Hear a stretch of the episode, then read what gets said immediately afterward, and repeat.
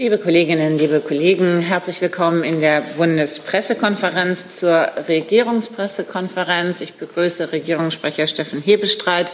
Ich begrüße die Sprecherinnen und Sprecher der Ministerien. Und weil heute Mittwoch ist, beginnen wir mit dem Kabinett. Ja, herzlich willkommen auch von mir. Es war heute die 42. Kabinettssitzung der laufenden Legislaturperiode mit einer doch recht umfangreichen Tagesordnung, die ich jetzt nicht in Gänze, aber doch die Highlights hier vortragen möchte. Es beginnt, die Bundesregierung hat heute den Entwurf eines Gesetzes zur Beschleunigung von verwaltungsgerichtlichen Verfahren im Infrastrukturbereich beschlossen. Damit wird ein weiteres Vorhaben aus dem Koalitionsvertrag umgesetzt. Ziel ist es, diese Verfahren natürlich zu beschleunigen. Der Ausbau von Gas- und Stromleitungen sowie Flüssiggasterminals haben absolute Priorität. Die Energiewende verlangt zudem den zügigen Ausbau erneuerbarer Energien. Hinzu kommen Vorhaben beim Straßenbau und im Schienennetz. Es gilt daher nicht nur die Planungs- und Genehmigungsverfahren in diesem Bereich zu beschleunigen, was wir ja bereits tun. Auch bei gerichtlichen Streitigkeiten brauchen wir schnellere Entscheidungen und damit Rechtssicherheit. Der Entwurf des Bundesjustizministeriums stellt dies sicher. Zugleich stellt er sicher, dass die hohe Qualität verwaltungsgerichtlicher Verfahren aufrechterhalten wird. Dem Gesetzentwurf liegen drei Leitgedanken zugrunde, die Planungsbeschleunigung, die Rechtssicherheit und die Normenklarheit. Ziel ist die bevorzugte Behandlung bedeutsamer Infrastrukturvorhaben gegenüber anderen Verfahren. Im Rahmen eines Erörterungstermines sollen in einem frühen Verfahrensstadium die Möglichkeit einer gütlichen Beilegung von des Rechtsstreites ausgelotet werden. Kommt es nicht zu einer Einigung, soll der Verfahrensplan festgelegt werden, mit dem das weitere Verfahren strukturiert wird. Der Prozessstoff soll begrenzt und das Verfahren damit gestrafft werden. Mit den Regelungen soll erreicht werden, dass schneller mit der Umsetzung von Vorhaben begonnen werden kann. Daneben soll die Spezialisierung der Verwaltungsgerichtsbarkeit im Bereich der infrastrukturrelevanten Verfahren gefördert werden. So, das Kabinett hat außerdem heute die Eckpunkte zur Fachkräfteeinwanderung aus Drittstaaten beschlossen. Die Eckpunkte hatten erarbeitet der Bundesarbeitsminister, die Bundesinnenministerin, der Bundeswirtschaftsminister, die Außenministerin und die Bundesbildungsministerin. Und wenn ich richtig informiert bin, haben Sie dies auch vor wenigen Minuten bereits in einer Pressekonferenz vorgestellt. Ups, ich komme hier durcheinander.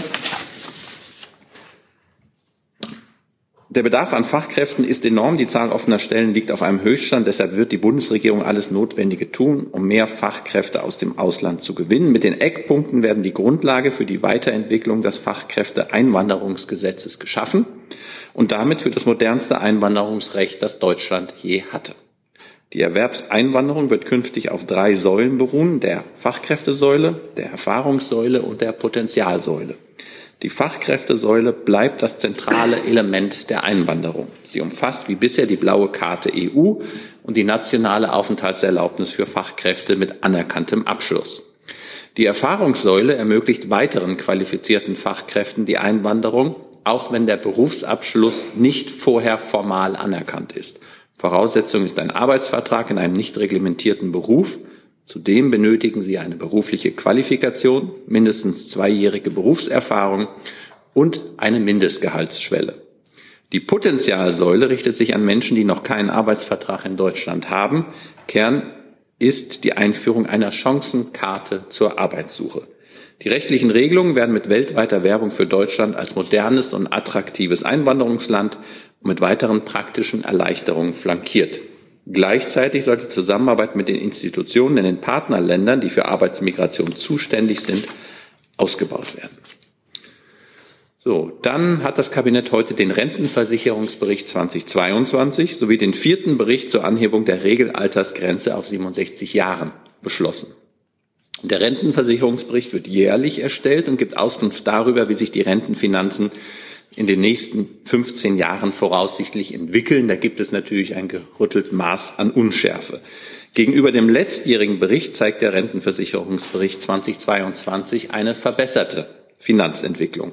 Nach den Modellrechnungen der Bundesregierung wird die Nachhaltigkeitsrücklage der deutschen Rentenversicherung Ende dieses Jahres voraussichtlich bei 41,7 Milliarden Euro liegen. Der Beitragssatz bleibt bis 2026 stabil bei 18,6 Prozent. Im Jahr 2030 wird er dann voraussichtlich auf 20,2 und zum Ende des Vorausberechnungszeitraumes im Jahr 2036 auf 21,3 Prozent ansteigen. Die Rentenanpassung zum 1. Juli kommenden Jahres beträgt nach diesen Modellrechnungen rund 3,5 Prozent in Westdeutschland und 4,2 Prozent in Ostdeutschland. Das Rentenniveau, also die Standardrente gemessen am Durchschnittsgehalt, liegt bei 48,1 Prozent und bleibt auch bis zum Jahr 2024 knapp oberhalb der 48 Prozent Schwelle. Im Jahr 2025 greift die Haltelinie beim Rentenniveau und der aktuelle Rentenwirt wird so weit angehoben, dass das Mindestsicherungsniveau in Höhe von 48 Prozent eingehalten wird. Längerfristig sinkt es dann aber 2030 voraussichtlich auf 46,6 Prozent und bis 2036 auf 44,9. Der Bericht zur Anhebung der Regelaltersgrenze auf 67 Jahre ist alle vier Jahre vorzulegen. In diesem Jahr wurde der vierte Bericht ähm, präsentiert. Danach hat sich die Erwerbsbeteiligung älterer Menschen ausgesprochen dynamisch entwickelt. Derzeit liegt sie in der Altersgruppe der 60 bis 64-Jährigen bei 61 Prozent. Insgesamt 2,8 Millionen Menschen dieser Altersgruppe sind sozialversicherungspflichtig beschäftigt. Als Ergebnis des Berichtes hält die Bundesregierung die im Jahr 2007 beschlossene Anhebung der Regelaltersgrenze auf 67 Jahren weiterhin für notwendig und für vertretbar. Die schrittweise Anhebung bis zum Jahr 2031 gewährleistet ausreichend Zeit, die Gestaltung der altersgerechten Arbeitswelt weiter voranzubringen. Der langfristige Zeitraum schafft Planungssicherheit und verhindert, dass Beschäftigte oder Unternehmen überfordert werden. Wo wir beim Thema Rente sind, das Kabinett hat heute außerdem einen Beschluss zur Einsetzung einer Fokusgruppe private Altersvorsorge geschafft.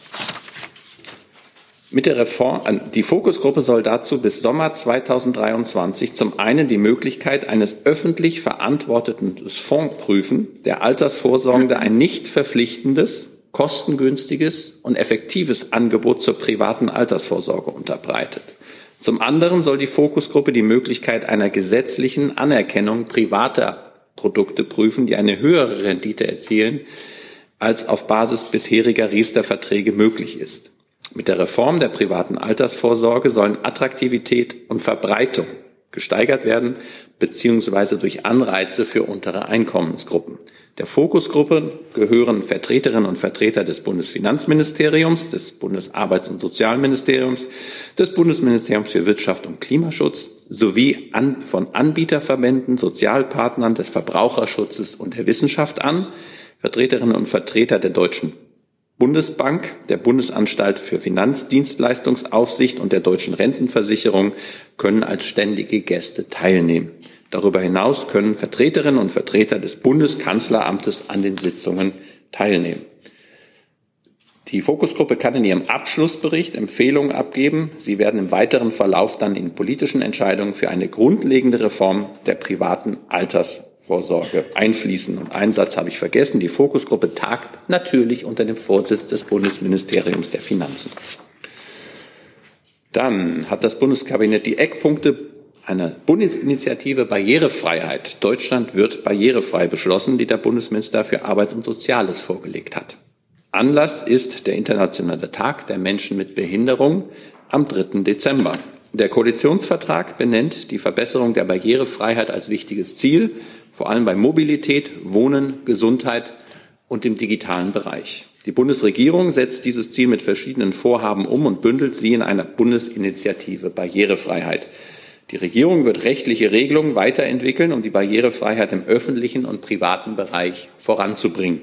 Sie wird dafür unter anderem das Behindertengleichstellungsgesetz, das Barrierefreiheitsstärkungsgesetz und das allgemeine Gleichbehandlungsgesetz überarbeiten. Für ihren eigenen Geschäftsbereich verpflichtet sich die Bundesregierung für Barrierefreiheit am Arbeitsplatz und in der öffentlichen Information und Kommunikation zu sorgen. Sie will damit als gutes Beispiel für Länder, Kommunen und Privatwirtschaft vorangehen. Dafür baut sie unter anderem das Beratungsangebot der Bundesfachstelle Barrierefreiheit aus. Die Bundesinitiative wird durch einen Ausschuss auf Staatssekretärsebene gelenkt und von einem Beirat begleitet. Dieser setzt sich zusammen aus Vertreterinnen und Vertretern von Ländern und Kommunen Wirtschaft und Forschung sowie Menschen mit Behinderung. Die Bundesregierung wird das Gremium in Kürze einberufen. So, vorletzter Punkt heute, der Grundsatzbeschluss zur deutschen Nachhaltigkeitsstrategie. Den hat das Bundeskabinett heute ebenfalls beschlossen. Unter der Federführung des Bundeskanzleramtes haben sich alle Ressorts an der Erarbeitung dieses Beschlusses beteiligt. Die Bundesregierung erläutert in dem 30-seitigen Papier die Bedeutung einer nachhaltigen Entwicklung als Antwort auf die derzeit bestehenden multiplen Krisen. Der Beschluss betont dabei die Dringlichkeit des Handelns. Es verbleiben weniger als acht Jahre, bis die globalen Ziele für eine nachhaltige Entwicklung der Agenda 2030 erreicht sein sollen. Gegenstand des Grundsatzbeschlusses ist die Einrichtung von sieben Transformationsteams. Diese ressortübergreifenden Projektteams sollen die Beschlüsse des Staatssekretärsausschusses für nachhaltige Entwicklung vorbereiten und die Umsetzung der beschlossenen Maßnahmen begleiten. Der Ausschuss für nachhaltige Entwicklung, also der Staatssekretärsausschuss, ist das zentrale Steuerungsorgan der deutschen Nachhaltigkeitsstrategie und wird seit September diesen Jahres von Staatsministerin Sarah Riglewski geleitet. Und alle Ressorts sind in diesem Ausschuss vertreten. Die Einrichtung von Transformationsteams geht auf den Koalitionsvertrag zurück, der eine verbesserte Steuerung und stärkere Verbindlichkeit der Nachhaltigkeitspolitik der Bundesregierung einfordert. Betont wird im Grundsatzbeschluss ebenfalls die Bedeutung der gesamten Gesellschaft für die Erreichung der globalen Nachhaltigkeitsziele. Zu diesem Zweck wurde im September die Webplattform Gemeinschaftswerk Nachhaltigkeit gestartet. Das Gemeinschaftswerk Nachhaltigkeit ist eine Initiative von Bund und Ländern und wird vom Rat für nachhaltige Entwicklung koordiniert. Ziel ist es, dass alle gesellschaftlichen Gruppen und alle staatlichen Ebenen bei der Umsetzung der 17 Ziele mitmachen, sich vernetzen und neue Aktivitäten angestoßen werden. Und dann hat die Bundesregierung die nationale Strategie gegen Antisemitismus und für jüdisches Leben beschlossen. Es ist die erste Strategie der Bundesregierung, die ausschließlich die Bekämpfung von Antisemitismus und Förderung jüdischen Lebens behandelt. Ziel der Strategie ist es, Jüdinnen und Juden in Deutschland zu stärken und ihre Lebensrealitäten sichtbarer zu machen. Sie soll auch dazu beitragen, Antisemitismus auf allen politischen und gesellschaftlichen Ebenen zu verhindern und zu bekämpfen. Antisemitismus bedroht die Demokratie als Ganzes. Ihn zu bekämpfen ist daher auch eine gesamtgesellschaftliche Daueraufgabe. Die nationale Strategie gegen Antisemitismus und für jüdisches, jüdisches, Leben wurde unter Federführung des beim Bundesministerium des Inneren und für Heimat angesiedelten Beauftragten der Bundesregierung für jüdisches Leben in Deutschland und den Kampf gegen Antisemitismus Felix Klein erarbeitet. Die Strategie setzt die Vorgabe der Strategie der EU zur Bekämpfung von Antisemitismus und zur Förderung jüdischen Lebens um. Demnach haben alle Mitgliedstaaten bis Ende 2022 nationale Strategien vorzulegen. Die Strategie benennt fünf zentrale Handlungsfelder. Die decken folgende Bereiche ab. Datenerhebung, Forschung und Lagebild, Bildung als Antisemitismusprävention, Erinnerungskultur, Geschichtsbewusstsein und Gedenken, repressiver Antisemitismus, Bekämpfung und Sicherheit sowie jüdische Gegenwart und Geschichte. Als nationale Strategie enthält sie nicht nur Zielvorgaben und Arbeitsaufträge für die Bundesregierung, sie kann vielmehr von vielen öffentlichen und nicht öffentlichen Stellen bei ihrer praktischen Arbeit genutzt werden, zum Beispiel für die Gestaltung und Überprüfung von Programmen und Maßnahmen gegen Antisemitismus und für die Stärkung jüdischen Lebens. Soweit von mir. Vielen Dank. Hey Leute, der heutige Supporter dieser Sendung ist ihr alle. Und ihr alle seid die beste Unterstützung für unabhängigen, kommerzfreien Politikjournalismus auf dem Publikumsmarkt. Und darum bin ich ein Fan davon. Also ein Fan von euch. Macht weiter so. Per PayPal oder Überweisung. Danke dafür und jetzt geht's weiter. Wer hat welche Frage zu welchem Thema im Kabinett? Herr Jessen? Ja, äh, es sind mehrere, aber vielleicht machen wir es nach äh, Bereichen getrennt. Mich interessiert. Fände ich schlau. Ja, mich interessiert äh, zunächst das Gesetz zur Beschleunigung von Infrastruktur. Ich glaube, Sie haben da äh, LNG ähm, und Gas, also ist ja identisch, äh, betont. In welcher Weise würden davon äh, aber auch der beschleunigte Ausbau der erneuerbaren Energien profitieren können? Vielleicht ist mir das entgangen. Es geht ja um Verwaltungsgerichtsverfahren, die beschleunigt ja. werden. Und man macht ein Verfahren, in dem man sehr frühzeitig versucht, ähm, erstmal sowas zu priorisieren, also dass die Verfahren vornehmlich behandelt, vordringlich behandelt werden und zum Zweiten, dass man mit einem Gütetermin am Anfang versucht, eine, eine Einigung zu erzielen. Wenn diese Einigung gütlich nicht, nicht äh, möglich ist, soll man, so habe ich es verstanden, dann einen klare, einen, einen Ablauf miteinander vereinbaren, was Gegenstand dieses Verfahrens ist und was nicht. Die Fachleute, die jetzt sicher gleich auch neben mir äh, Platz nehmen werden, Fachleute wissen, dass ansonsten in einem solchen langwierigen Verwaltungsgerichtsverfahren auch immer wieder neue Punkte zur Sprache kommen können, die das Ganze in Entscheidungen verzögern. Genau, vielleicht nochmal zur Konkretisierung. Also der Gesetzentwurf bezieht sich auf bedeutsame Infrastrukturvorhaben und die sind auch in der VWGO nochmal aufgeführt. Und das sind neben den LNG Terminals, über die wir schon gesprochen hatten, auch Anlagen für die Nutzung von Windenergie an Land mit einer Gesamthöhe von mehr als 50 Metern und eben ähm, auch ähm, Hochspannungsleitung und Anwendungsleitung zu LNG-Anlagen. Daneben aber auch noch ähm, Infrastruktur, wie wir auch schon gehört hatten von den Hebestreit. Wenn ich nachfragen darf, können Sie eine Angabe machen, äh, inwiefern sich äh, Verfahrensdauern gegenüber dem derzeitigen Standard, der, das kennen wir vor allem aus den Stromtrassen, übertragenen Stromtrassen ähm, und Aufbau von Windenergieanlagen äh, beschleunigen würde? Gibt es da äh, eine ungefähre Angabe? Liegt mir jetzt nicht vor. Ich äh, frage aber gerne nochmal nach und falls wir da was Konkretes an Zahlen tatsächlich haben, liefere ich das natürlich gerne nach. Gibt es weitere Fragen zu diesem Punkt in Sachen Verfahren im Infrastrukturbereich? Herr Renke? Entschuldigung. Äh, so, jetzt. So. Bestreit ist, äh, das ist ja ein relativ spezifisches äh, Feld, für das das jetzt gilt. Ist geplant, dass die Bundesregierung die Erfahrung, äh, die man damit macht, also Beschleunigung bei Planungs- und Genehmigungsverfahren, auch auf andere Bereiche überträgt.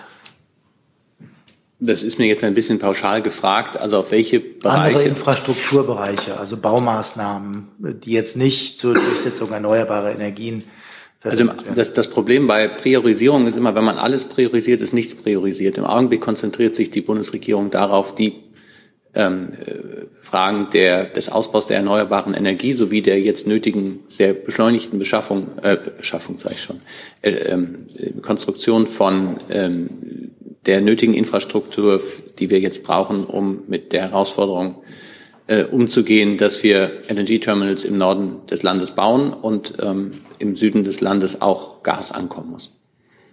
Darf so ich präzisieren? Man könnte ja auf die Idee kommen, dass man zum Beispiel für den Ausbau von Bahntrassen oder äh, von Straßen äh, ähnliches Verfahren anwendet. Ähm, ja, genau. Also ich hatte ja eben gerade aufgezählt und hatte das eben ein bisschen pauschal zum Schluss gesagt. Ähm, das äh, betrifft auch äh, öffentliche Eisenbahnen, aber auch Bundesfern- und Landesstraßen und Bundeswasserstraßen, die eben äh, in der VWGO als solche bedeutsamen Infrastrukturvorhaben drinstehen. Der Satz hieß genau, hinzu kommen Vorhaben beim Straßenbau und dem Schienennetz. Dann Herr Jessen mit dem nächsten Kabinettpunkt. Ja, nächstes äh, Thema wäre Rente. Ähm, die ähm, Wirtschaftsweise, Frau Grimm hat vorgestern gesagt, ähm, dass angesichts der deutschen Demografie äh, ein Netto, eine Nettozuwanderung von 400.000 Arbeitskräften äh, pro Jahr nötig wäre, einfach nur um den Status zu halten. Bei auch geltenden Rentenregelungen geht die Bundesregierung auch von dieser Zahl aus. 400.000 Arbeitskräfte netto pro Jahr nötig. Vielleicht das Arbeitsministerium. Grundsätzlich hat der Bundeskanzler immer wieder darauf hingewiesen, dass wir auch aufgrund des Ausscheidens der Geburten starken Jahrgänge aus dem Arbeitsleben eine gehörige Größe an Zuwanderung von Fachkräften in den nächsten Jahren brauchen. Aber genaueres weiß sicherlich der Kollege vom BMAS.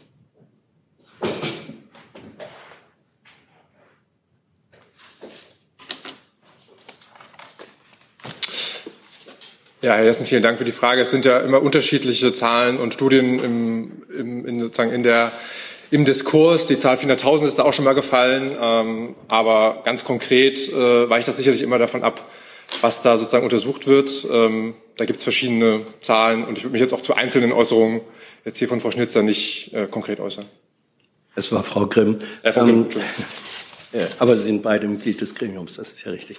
Äh, wenn die Bundesregierung also keine feste eigene äh, Zahl hat, inwiefern würde sich denn dann aber der Bedarf verändern, wenn das, was im Moment in einer aktuellen Umfrage zu lesen ist, äh, rund 80 Prozent der deutschen Arbeitnehmer eigentlich früher in Rente gehen äh, möchten, also bis zu äh, fünf Jahre früher.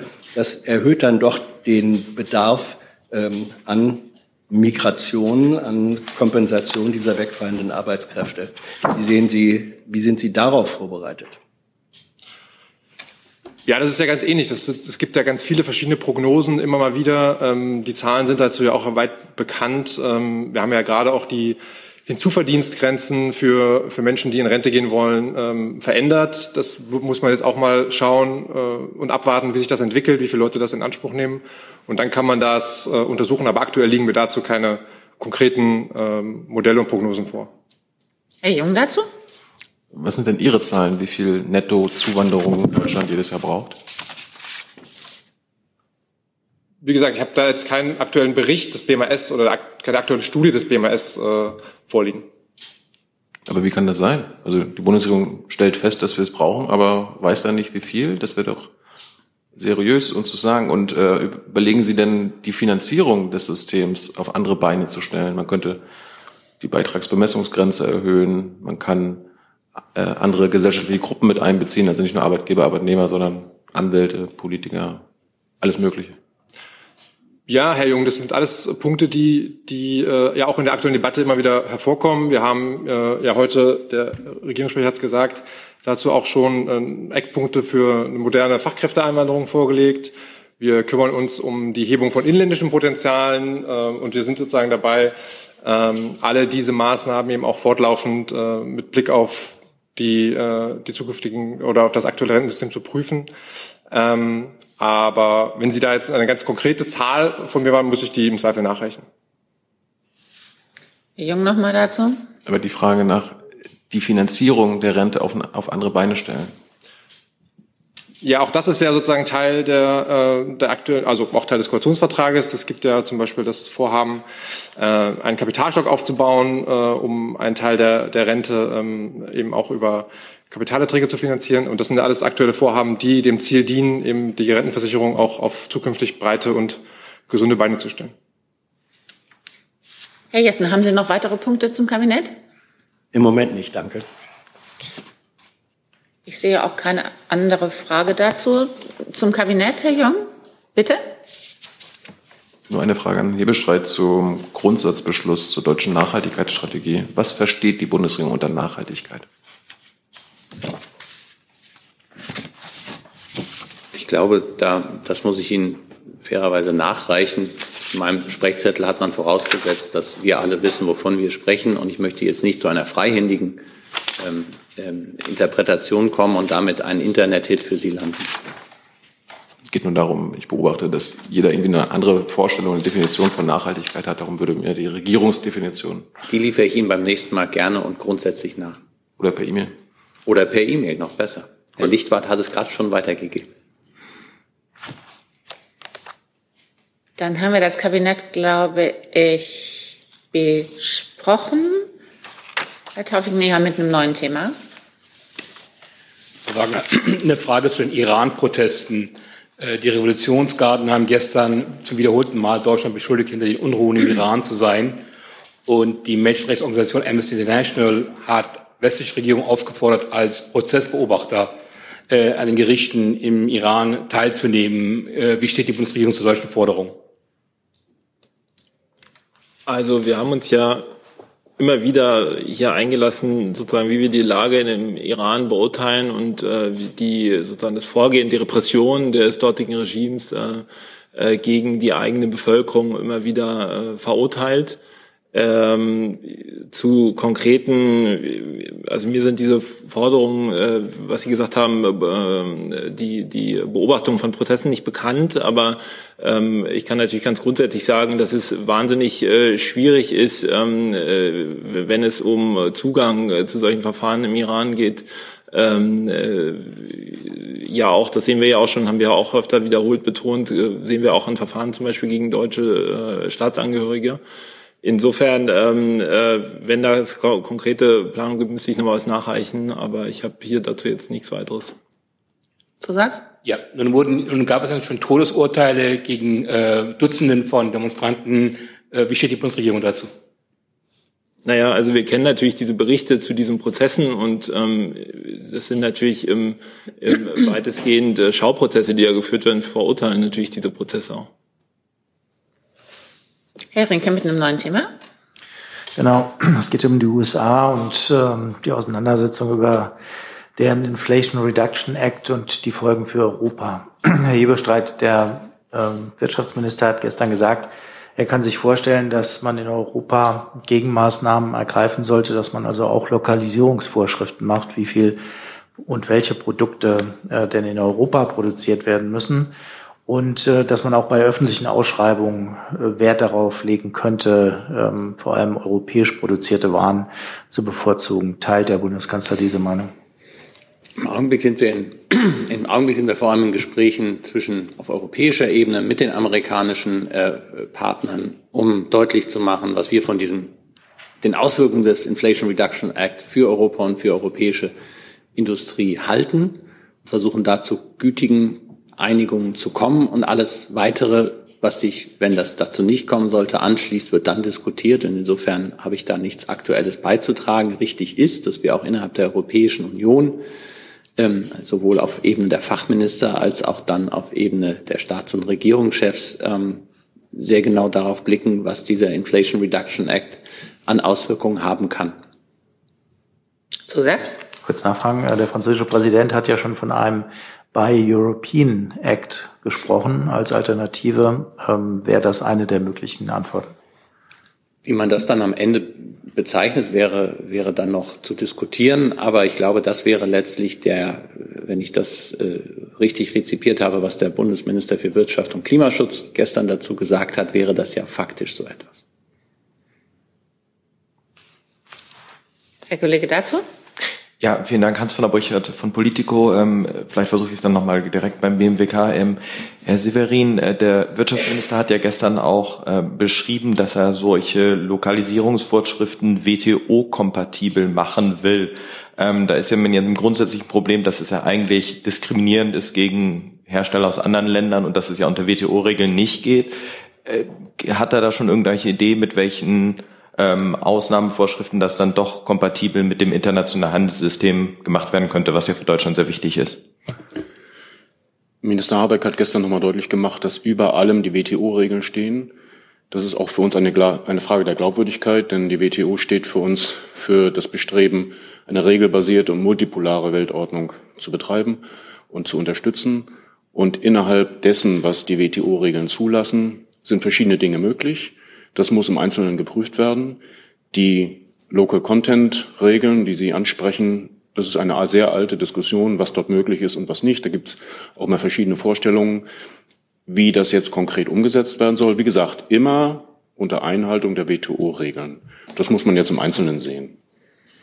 Zusatz? Ja, wenn ich da nochmal nachfragen darf, also ohne das jetzt zu sehr unter einem Seminar über Handelsregeln verkommen zu wollen, aber es gibt ja in den WTO-Regeln recht scharfe Vorschriften und dann gibt es, glaube ich, zwei Ausnahmen, einmal irgendwie bei Umweltstandards und dann eben auch bei nationaler Sicherheit. Das hat er ja gestern ein bisschen drauf ähm, äh, hinausgezielt, äh, dass ja Energie, Energiepolitik auch als Sicherheitspolitik verstanden werden könnte. Also diese nationale Sicherheitsausnahmeregelung, die es ja in der WTO gibt, das ist ja vor allem, was Donald Trump mal gemacht hat bei seinen äh, Stahlen Autozöllen. Wäre das auch etwas, was da ein gangbarer Weg, was Sie sich vorstellen könnten? Also von nationaler Sicherheit ist in dem Zusammenhang noch nicht die Rede. Die Rede ist von der Diversifizierung von Bezugsquellen. Es geht uns ja nicht primär darum, Wertschöpfung in Deutschland anzusiedeln, nicht primär darum, sondern wir wollen Lieferketten diversifizieren. Wir wollen dafür sorgen, dass die Rohstoffe, die erforderlich sind für unsere Wirtschaft, für die Klima- und Energiewirtschaft, dass die pünktlich bei uns ankommen und verfügbar sind und nicht nur aus einem Land und nicht mit verteilten politischen Risiken, sondern zuverlässig. Darum geht es um Lieferketten. Und um dieses Ziel zu erreichen, sind solche Überlegungen, die der Minister gestern angestellt hat, auch geeignet. Wir fassen die nicht zusammen unter dem Begriff der sozialen Sicherheit, bis jetzt jedenfalls nicht. Herr Kollege dazu? Bitte. Ja, hallo, Packroff von Euraktiv. Ähm, Nochmal dazu, bei welchen Fördermaßnahmen würde denn diese Local Content Rule greifen? Ähm, und zweitens, in dem Zusammenhang hat ja auch äh, Thierry Breton nochmal einen europäischen Souveränitätsfonds ins Spiel gebracht. Wie ist da die Meinung der Bundesregierung, besonders des äh, Wirtschaftsministers? Danke.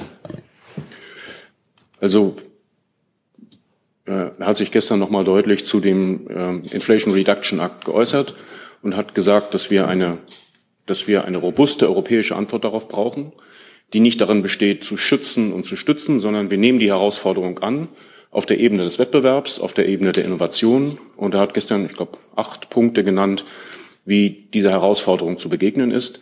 Und da steht nicht im Vordergrund, dass wir subventionieren, dass wir in einen Subventionswettlauf eintreten. Im Gegenteil, das hat er sozusagen klar verneint, sondern wir sehen das als positive Herausforderung an, unsere Verfahren, Genehmigungsverfahren, unsere Innovation, unsere Politik, unsere Wirtschaftspolitik so anzupassen, dass wir dieser Herausforderung begegnen auf Ebene des Wettbewerbs im Rahmen der WTO.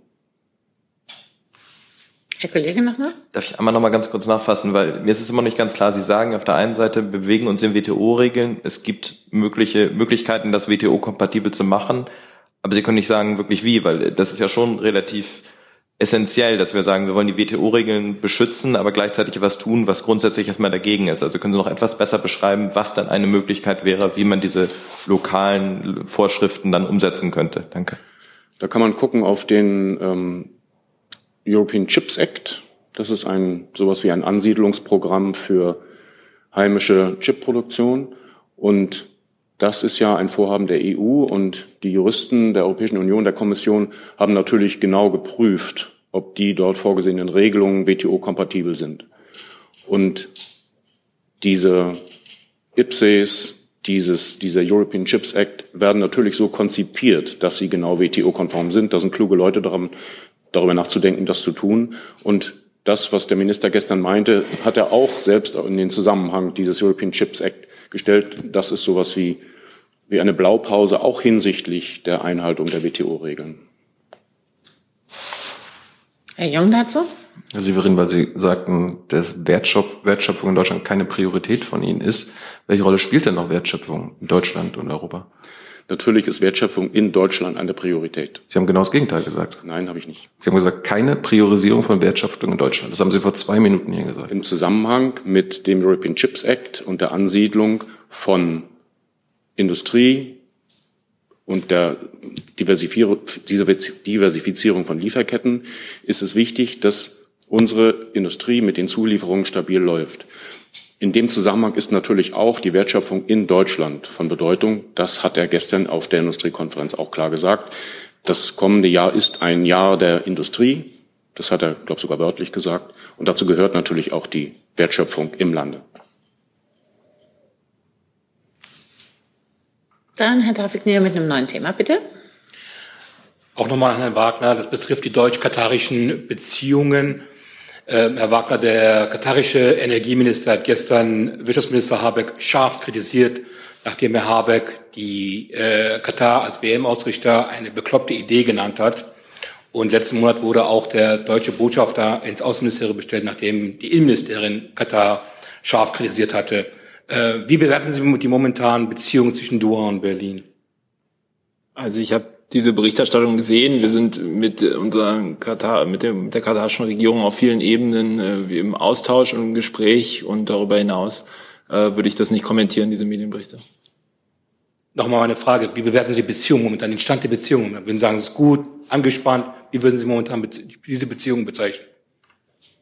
Wir unterhalten mit Katar äh, sozusagen eine bilaterale Beziehung, die auf eine Vielzahl von Kooperationen fußt. Und das zeigen ja auch die Reisen der, der verschiedenen Minister, Ministerinnen und Minister und des Kanzlers in, in die Region. Und darüber hinaus würde ich das jetzt hier nicht einordnen wollen.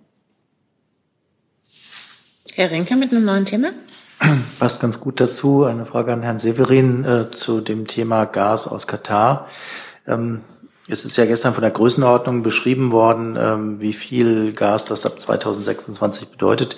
Könnten Sie uns äh, vielleicht einen Überblick geben, wenn man jetzt alle Einzelverträge zusammenrechnet, ähm, wie viel Gas eigentlich durch Verträge in den künftigen Jahren jetzt äh, abgesichert ist als Lieferung?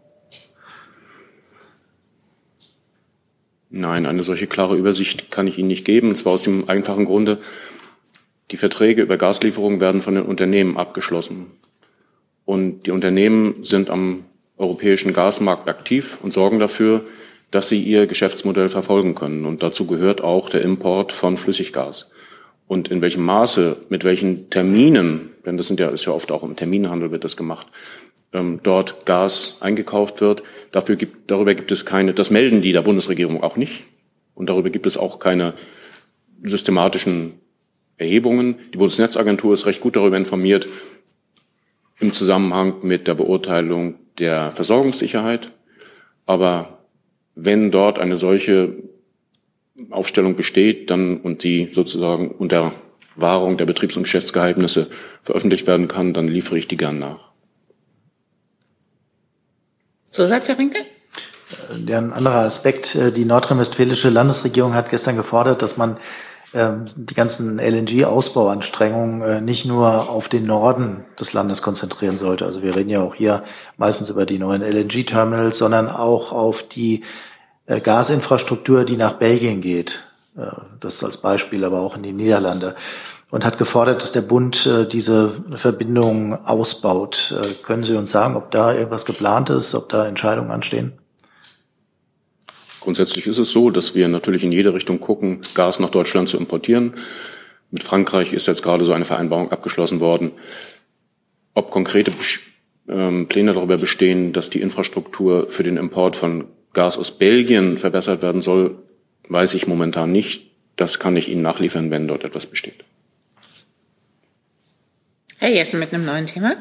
Ja, und das geht auch ans BMWK. Ähm, Strompreisbremsenfinanzierung soll ja unter anderem durch äh, Abschöpfung von Übergewinnen am Strommarkt stattfinden. Allerdings äh, erst ab äh, Gewinndatum 1. Dezember. Warum so spät? Das war ja ursprünglich, glaube ich, für früher äh, geplant und die höheren Gewinne sind ja im Zeitraum Februar bis November angefallen. Warum wird das nicht abgeschöpft? Die konkrete Ausgestaltung gerade dieses Abschöpfungsmechanismus ist Ergebnis der Beratung innerhalb der Regierung unter Berücksichtigung der Versorgungslage, verschiedene andere Aspekte. Und da ist man zu diesem, genau zu diesem Schluss gekommen, das in diesem Zeitraum zu machen die das Gewinne schon das ganze Jahr über angefallen sind, ist Tatsache, das ist richtig. Und der Sinn dieses Abschöpfungsmechanismus ist ja gerade, diesen Zustand zu ändern, nämlich die Zufallsgewinne jetzt abzuschöpfen, und das wird geschehen. Ja, jetzt haben Sie beschrieben, was dabei rausgekommen ist. Ich äh, mir kann aber immer noch nicht die Begründung erkennen, warum nicht die Gewinne in dem Zeitraum, wo sie besonders massiv angefallen sind, abgeschöpft wurden. Warum nicht? Dazu muss ich Ihnen jetzt eine Antwort schuldig bleiben. Ich kann sehen, ob ich da was finde. Das betrifft den Mechanismus, warum auf diese Weise der Abschöpfungsmechanismus entschlossen beschlossen wurde. Da gibt es verschiedene Argumente, wirtschaftspolitische, juristische, die ich nicht parat habe. Herr Jung mit einem neuen Thema. Es geht ans AA. Ja, geht auch um Iran und Irak. Äh, Irans Präsident Reisi hat gestern in der Pressekonferenz mit dem irakischen Premierminister äh, verlaut, verlautbaren lassen, dass es eine Vereinbarung zwischen den beiden Regierungen zu äh, sogenannten grenzüberschreitenden Militäroperationen geht. Äh, ähm, dabei geht es ausschließlich um das irakische Kurdistan, also dass die Iraner dort Militärangriffe fliegen können mit dem grünen Licht der irakischen Regierung. Wie bewertet das die Bundesregierung? Äh, lieber Jung, da muss ich passen. Ich habe das tatsächlich diesen Bericht nicht gesehen oder diese Äußerung nicht gesehen. Ich würde das nachreichen. Unbedingt, danke. Eine Nachlieferung. Nachlieferung Eine so schnell, so schnell geht es hier. Eine Nachlieferung. Der Zeitpunkt, zu dem der Abschöpfungsmechanismus einsetzt, ist eine eins zu eins Umsetzung der EU-Verordnung zu diesen Maßnahmen. Nachfrage, Herr Jessen? Ja, Nachfrage. Ähm, gibt die EU-Verordnung vor, dass erst ab 1. Dezember abgeschöpft werden darf? Oder wäre es möglich gewesen, auch die Abschöpfung eher beginnen zu lassen, nämlich zu dem Zeitraum, wo tatsächlich die Übergewinne angefallen sind? Was ja eigentlich Gut, logisch. dann bleibt doch zur Nachlieferung noch etwas übrig. ja. Herr Rinke mit einem neuen Thema. Genau, Frage an Herrn Hebestreit. Der Bundeskanzler hat gestern in seiner letzten Antwort in der Pressekonferenz ähm, neue Liefermöglichkeiten für Gepardpanzer auf die Ukraine erwähnt, die man jetzt auf den Weg gebracht habe. Können Sie uns da Details zu nennen, entweder Sie oder das, vielleicht das Verteidigungsministerium? Ich glaube, der Bundeskanzler hat alles dazu gesagt, was zum jetzigen Zeitpunkt gesagt werden kann. Sie wissen, wie wir mit äh, Waffenlieferungen umgehen, wann wir sie publizieren und wann wir Bescheid sagen, wie viel wann geliefert worden ist. Also wann im Sinne von, dass es dann vor Ort angekommen ist. Und vorher tun wir das sehr ungern. Ich glaube, es war nochmal deutlich in dem Telefonat, das der Bundeskanzler gestern mit dem ukrainischen Präsidenten Zelensky geführt hat, auch da nochmal diesen Punkt ähm, deutlich zu machen, dass es nochmal eine ähm, eine Anzahl von Gepard-Panzern, ähm, ja, das, wir nochmal eine Anzahl von Gepard-Panzern Richtung Ukraine auf die Reise schicken werden können. Können Sie uns sagen, ob die von der Bundeswehr oder von der Industrie kommen? Da die Bundeswehr keinerlei Geparden seit dem Jahr 2012 hat, sind sie nicht von der Bundeswehr. Da kann ich den Kollegen ähm, mhm. Das kann ich vorwegnehmen. Woher sie kommen, muss ich auch in Erfahrung bringen, beziehungsweise auch klären, ob ich das schon sagen darf. Aber wie gesagt, spätestens, wenn es dann vor Ort angekommen sein wird, erhalten Sie Klarheit. Ich sehe keine weiteren Wortmeldungen mehr. Doch, Herr Rinke? Ich habe eine Wortmeldung, die geht wahrscheinlich ans Justizministerium zum Thema Twitter.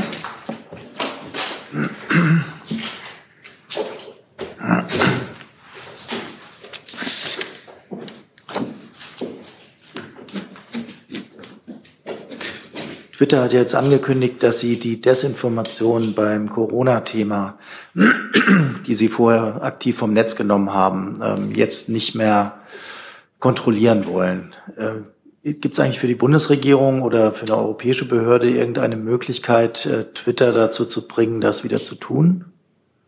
Da kann ich im Moment tatsächlich nichts zu sagen. Ich weiß nicht, ob irgendjemand anders da vielleicht noch was weiß. Kann das aber gerne nochmal mitnehmen und ja. wenn wir da eine Antwort haben, lassen wir Ihnen das gerne zukommen.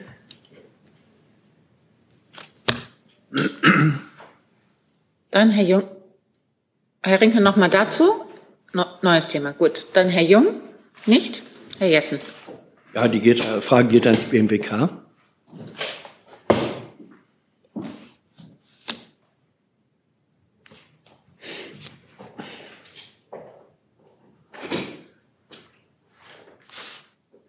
Können Sie bestätigen, dass die Bundesregierung die Absicht hat, die Mehrheit der deutschen äh, Anteile am Stromnetzbetreiber Tenet zu übernehmen, bis hin zu einer Komplettübernahme? Nein, das kann ich nicht bestätigen. Sind Berichte falsch? Dementieren Sie das? Sind also Berichte falsch, die aus Regierungskreisen diese Absicht zitieren? Diese Berichte kenne ich jetzt nicht, kann sie jetzt nicht kommentieren. Aber letzter Zusatz dazu, ja, Herr Jessen. Ja, ähm, dementieren Sie eine solche Absicht? Sagen Sie mal genau, welche Absicht?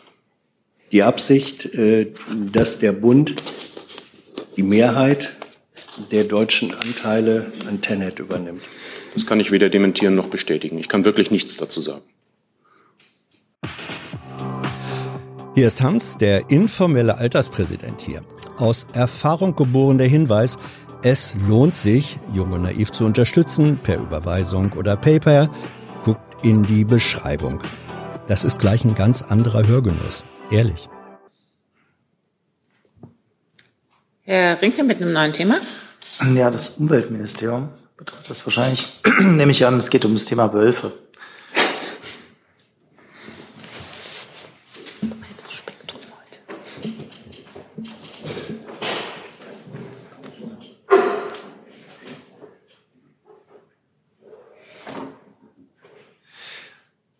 Geht um eine Berichterstattung, die es gibt, dass auf europäischer Ebene geplant ist, den Schutzstatus für Wölfe in den EU-Ländern abzusenken, ähm, weil sich der Wolf jetzt bei der Wiederansiedlung hier in Europa in Anführungszeichen ausreichend ausgebreitet hat. Und deswegen hätte ich ganz gerne gewusst, wie die Position der Bundesregierung dazu ist.